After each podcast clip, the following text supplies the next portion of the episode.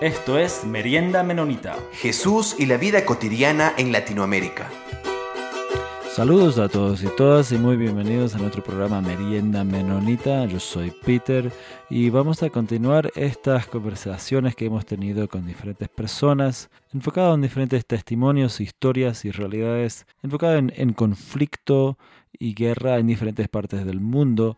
Y una cosa que hemos estado enfocando en, en estas conversaciones es cómo, de, cómo hermanos y hermanas en Cristo y, como comunidades de fe, um, enfocado obviamente en, en Latinoamérica, de cómo, cómo podemos estar conectados en este cuerpo de Cristo aún estando en diferentes partes del mundo que están sufriendo de conflictos hoy. Entonces hoy Jonathan Brennan nos va a compartir un poco sobre la historia y las realidades que, que están sucediendo en Palestina. Entonces le pediría a Jonathan que se podía presentar. Hi Peter, thanks for having me on. So I'm Jonathan and I Hola Peter, gracias por tenerme aquí. Yo soy Jonathan y soy un palestino americano, menonita. Trabajé con equipos cristianos de Acción por la Paz, lo que ahora se llama equipos y comunidades de Acción por la Paz, en la ciudad de Hebrón, el Fabib, así lo hacemos en árabe, haciendo eh, acompañamiento no violento civil con la comunidad de palestinos eh, viviendo bajo una terrible ocupación israelita. Durante ese tiempo también estuve con el servicio voluntario menonita, eh, trabajando este, como coordinador de socios constructores de paz en Israel-Palestina, ayudando a redactar, aceptar e implementar la resolución de búsqueda de paz en Israel-Palestina en el 2017. Muchas gracias, Jonathan. Entonces, eso es un poco de, de, tu historia. Pero hoy en día, ¿en qué, ¿en qué estás trabajando? ¿Dónde estás situado? I continue to do, Hoy continúo haciendo incidencia para Palestina, especialmente con la iglesia, buscando una teología de paz más integral de esa región. También en los últimos tres meses me convertí en padre de una bebé y entonces pasó mucho tiempo cuidándola a ella. Excelente, esos son, son unos, unos años fantásticos. Muchas gracias de nuevo, Jonathan, por, por estar aquí para, para compartir un poco sobre esta, esta conversación. Entonces, quizás para, para arrancar, un, un, buen lugar para arrancar lo que hemos hecho en, en, algunas de las conversaciones anteriores que hemos tenido es intentar de, situarnos un poco en el contexto, en la realidad y la, y la historia de, de este conflicto en, en, particular.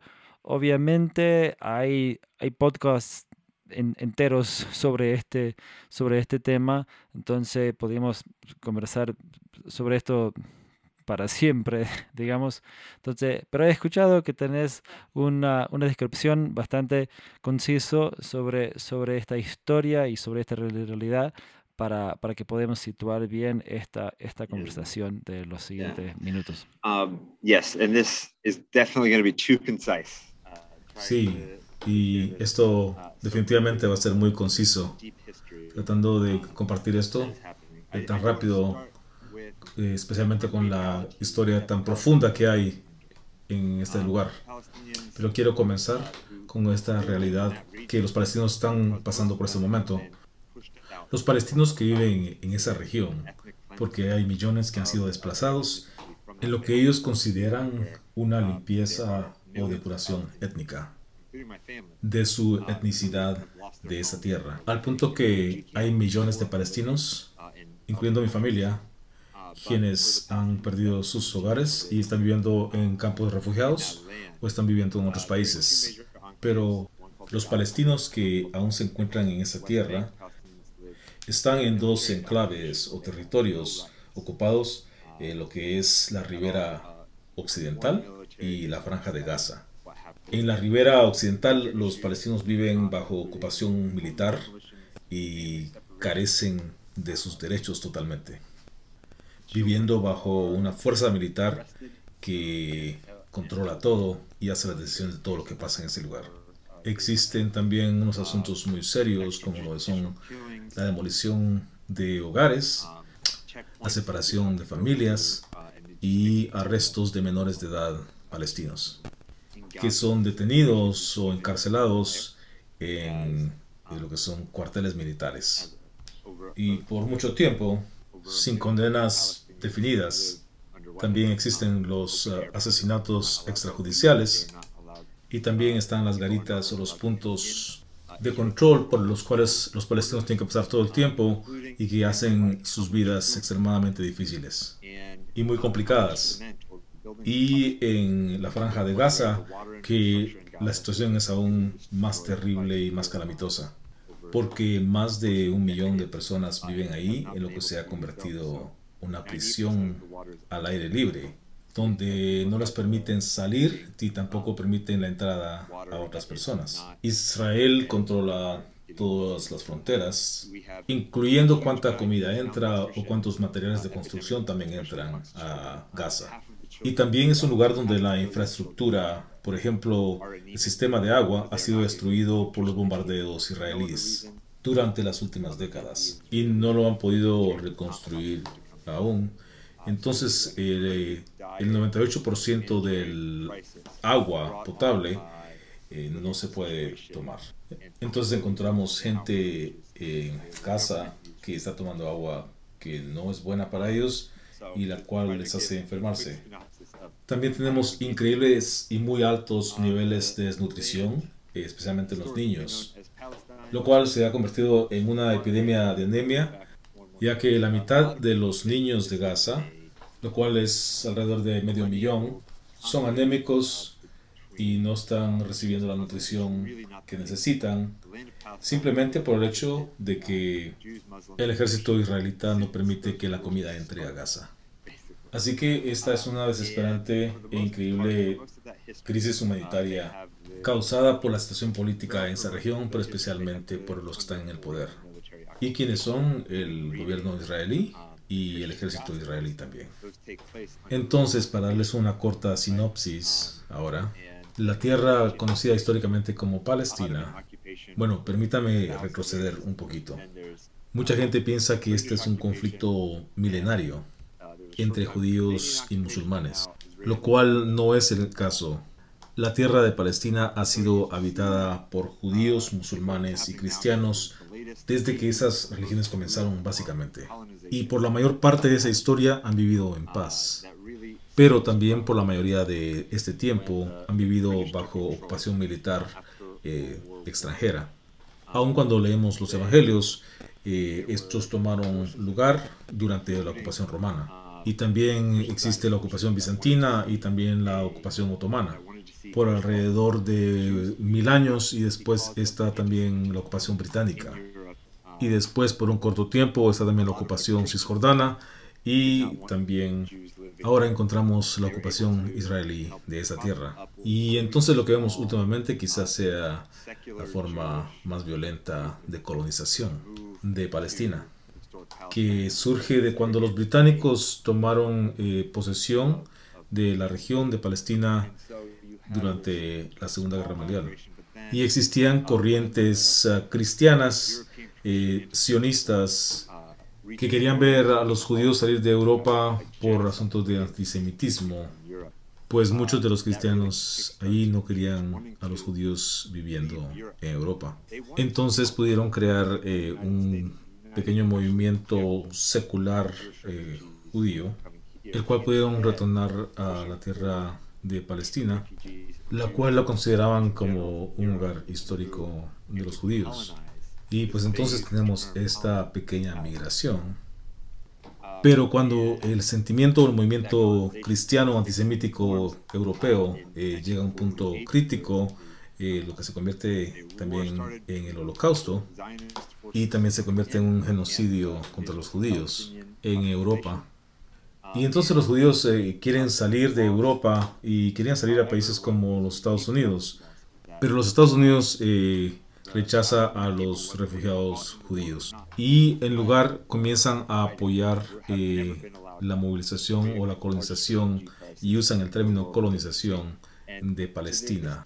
Y esa colonización ha tomado muchas formas. En 1948 se inició una guerra entre los sionistas que ingresaron y la población indígena palestina.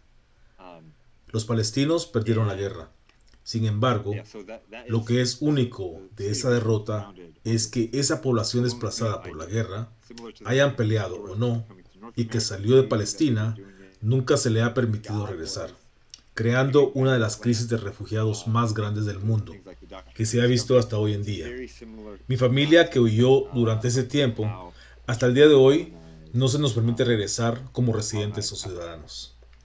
Así es que el Estado de Israel se fundó sobre esta idea colonial, similar a los conquistadores que llegaron a América, creyendo que lo estaban haciendo porque Dios les estaba dando esta tierra, creyendo cosas como la doctrina del descubrimiento, lo cual es un concepto muy similar de cómo Israel colonizó a Palestina. Los palestinos todavía están allí, todavía luchando por sus derechos, en su mayoría de forma no violenta. Pero estas no son las historias que se escuchan en las Américas. Entonces, habías... Entonces, bueno, esto, esto nos da un buen marco de, de esta historia, de lo que está a fondo de, de esta realidad. Y ahí, ahorita habías mencionado este, el sionismo cristiano o, o también, también sionismo nacional judío. Quizás podrías explicar un poquito más sobre, sobre estos dos puntos. Um, uh, sí, claro. El sionismo nacional judío y el sionismo cristiano tienen objetivos similares, pero los sacan de lugares muy diferentes. Así que inicialmente el sionismo judío tenía el objetivo de crear una nación o estado para los judíos. Ellos vieron que las naciones europeas durante los principios del siglo XX tenían una idea muy racista que las únicas personas que eran parte de su nación y solamente quienes eran parte de ellos deberían permanecer en su estado, y que las minorías eran un problema, y los judíos eran una minoría en todas las partes de Europa. Por lo que una de las soluciones que se les ocurrió a los judíos sionistas fue que deberían tener su propio estado, y realmente no les importaba dónde estaría este estado o nación habían lugares en el norte de África, lugares frente a la costa de Argentina, las que estaban considerando mudarse. Y la razón por la cual Palestina termina siendo elegida es más por razones sionistas cristianas que por razones sionistas judías. Entonces, ¿qué es el sionismo cristiano? Está basado en una teología de los últimos tiempos, que cree que Dios elige quién debe vivir, dónde, y que Dios se inclina y se preocupa por ciertos grupos de personas más que por otros, lo cual, en sus bases y en mi opinión, es una teología racista, porque particularmente dice que Dios se preocupa por algunas personas más que por otras. Y yo creo en un Dios que se preocupa por el mundo entero y que ama a todo el mundo de igual manera. Entonces lo que dice el sionismo cristiano es que los judíos deben mudarse deben apoderarse de Jerusalén específicamente, la cual está en la Palestina histórica, y que la razón por la que esto debe suceder es porque ciertas cosas tienen que pasar para que Jesús pueda regresar. En general, al sionismo cristiano realmente no le importa cómo deben suceder esas cosas, si suceden violentamente, si suceden con una expulsión o una limpieza o depuración étnica, eso está bien porque están limpiando su camino. Los sionistas cristianos en Estados Unidos y en Europa fueron los principales promotores para validar el movimiento judío sionista, que se sigue mudando hacia Palestina. Bueno, uh, paro aquí por ahora. Ok, entonces, entonces, bueno, ahora tenemos una, una mejor idea de, de cómo y, desde dónde, bueno, rápidamente, una versión rápida de, de, cómo inicia este conflicto y, y, cómo, y cómo va evolucionando a través de los años. Y, quizás habías mencionado un poco al, inicio, pero quizás podías comentar un poco de qué está sucediendo hoy en Palestina e Israel y, dónde, dónde está yendo este conflicto. Yeah, um, like I said before, the the situation is quite dire, uh, especially in in the Gaza Strip, that part that part of. Sí, como dije antes, La situación es bastante grave, especialmente en la franja de Gaza, esa parte que está ocupada por el ejército israelí. La buena noticia es que el pueblo palestino ha seguido resistiendo y en su mayoría por métodos no violentos y que han pedido a personas alrededor del mundo que se unan a ellos. Una cosa que no les he compartido es del papel de la comunidad cristiana palestina particularmente.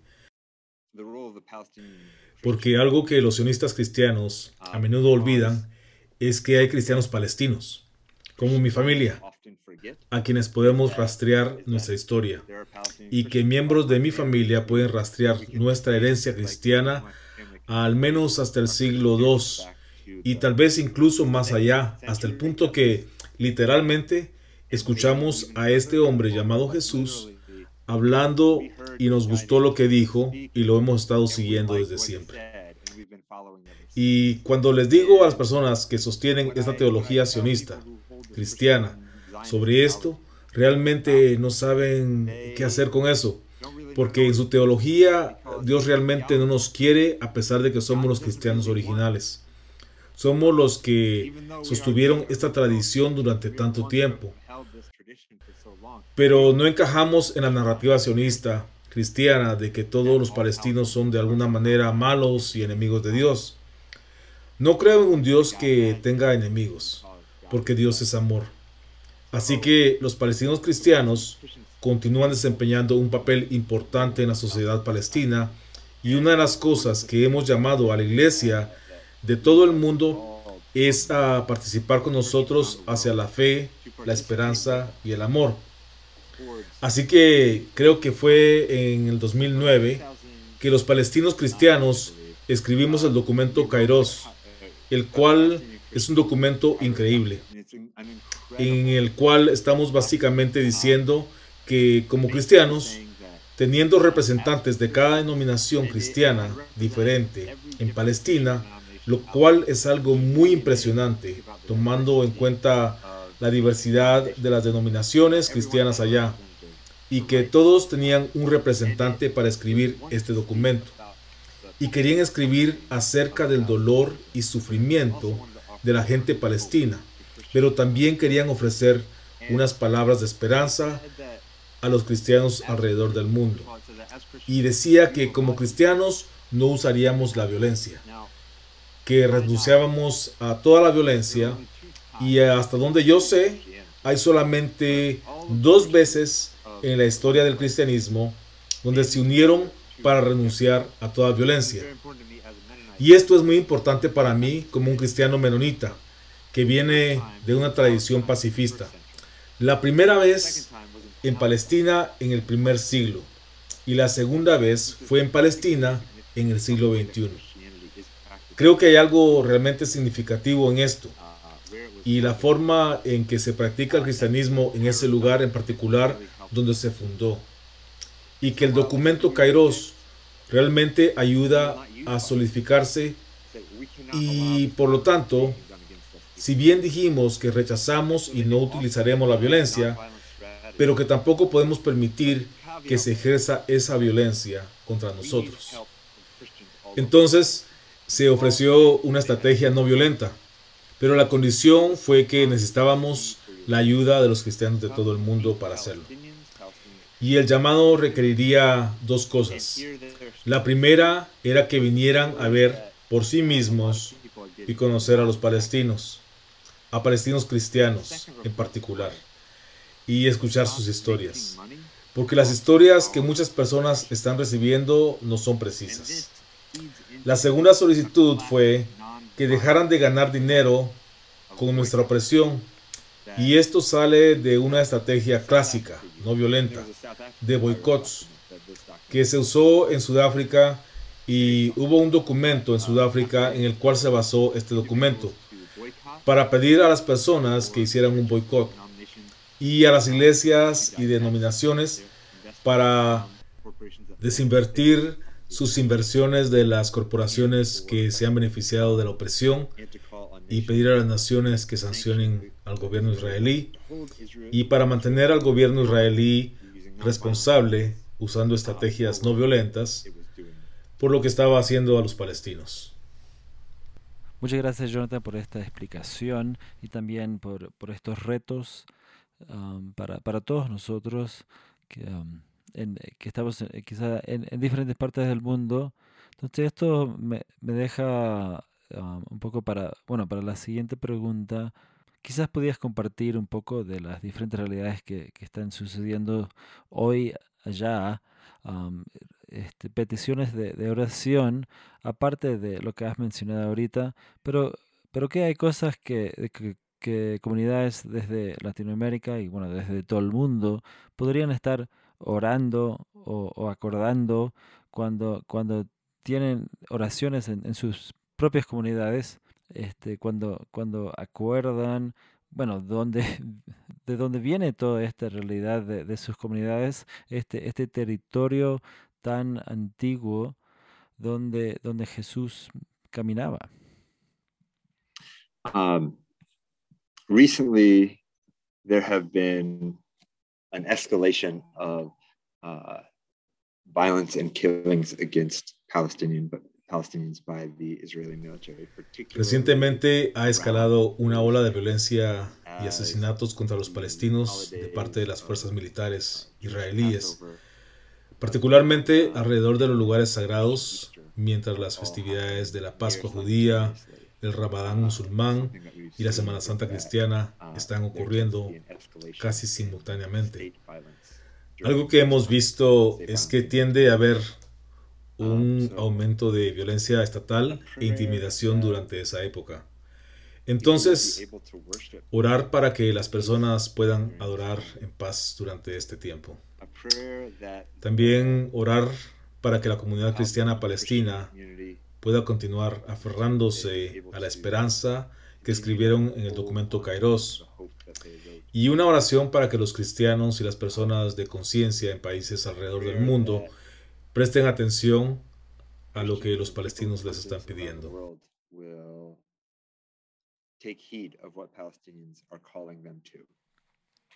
Entonces, quizás para, para ir cerrando un poco nuestra, nuestra conversación, una, una cosa que, que, he estado intentando de, enfocar y quizás investigar y, preguntar y, estar en, en, oración también es, es hemos tenido diferentes conversaciones em, en, estos últimos episodios, desde África, también aquí hablando con vos sobre este Medio Oriente, también, también el, parte de Europa.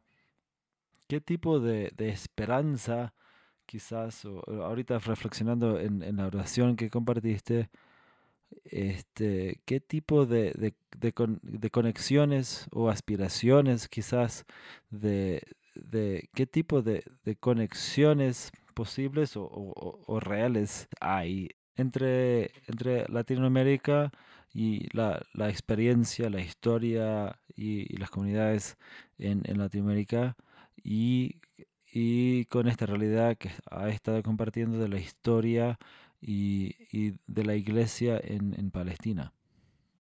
Yeah, you, your listeners uh, will certainly be familiar with the ongoing legacy of colonization on this continent. I think that Sus oyentes sin duda estarán familiarizados con el legado de colonización en curso en este continente. Y creo que eso es primordialmente una de las más grandes conexiones. Lo que comenzó aquí en el continente americano mucho antes continúa en Palestina. La extracción, el desplazamiento, el destierro de personas en el nombre de Dios, en el nombre de nuestro Dios, es algo que debemos desafiar. Y creo que también podemos tener esperanza en el hecho de que los palestinos persisten y han seguido manteniendo la esperanza fuerte y desafiando este tipo de opresión y hacerlo con medios creativos. Bueno, entonces muchas gracias Jonathan por, por, por esta conversación. También vamos a asegurar de, de acordar a, Palestina, a tu familia y obviamente tu iglesia en nuestras oraciones. También animamos a nuestros oyentes a, investigar sobre, sobre esta historia fascinante de, de esta parte del mundo. También acordemos de, de siempre um, alzar todo el cuerpo de, de Cristo en, en, nuestras oraciones. Muchas gracias. Gracias a ti. Agradecemos a Saulo Padilla por hacer la traducción de este episodio en español y como siempre agradecemos a la Red Misión y a la revista Anabaptist World por hacer este espacio posible. Los comentarios vertidos en este programa no representan necesariamente la opinión de Merienda Menonita, la Red Menonita de Misión o Anabaptist World. Esto fue Merienda Menonita. Siempre estamos atentos a sus opiniones y preguntas y nos pueden escribir al info arroba meriendamenonita.com.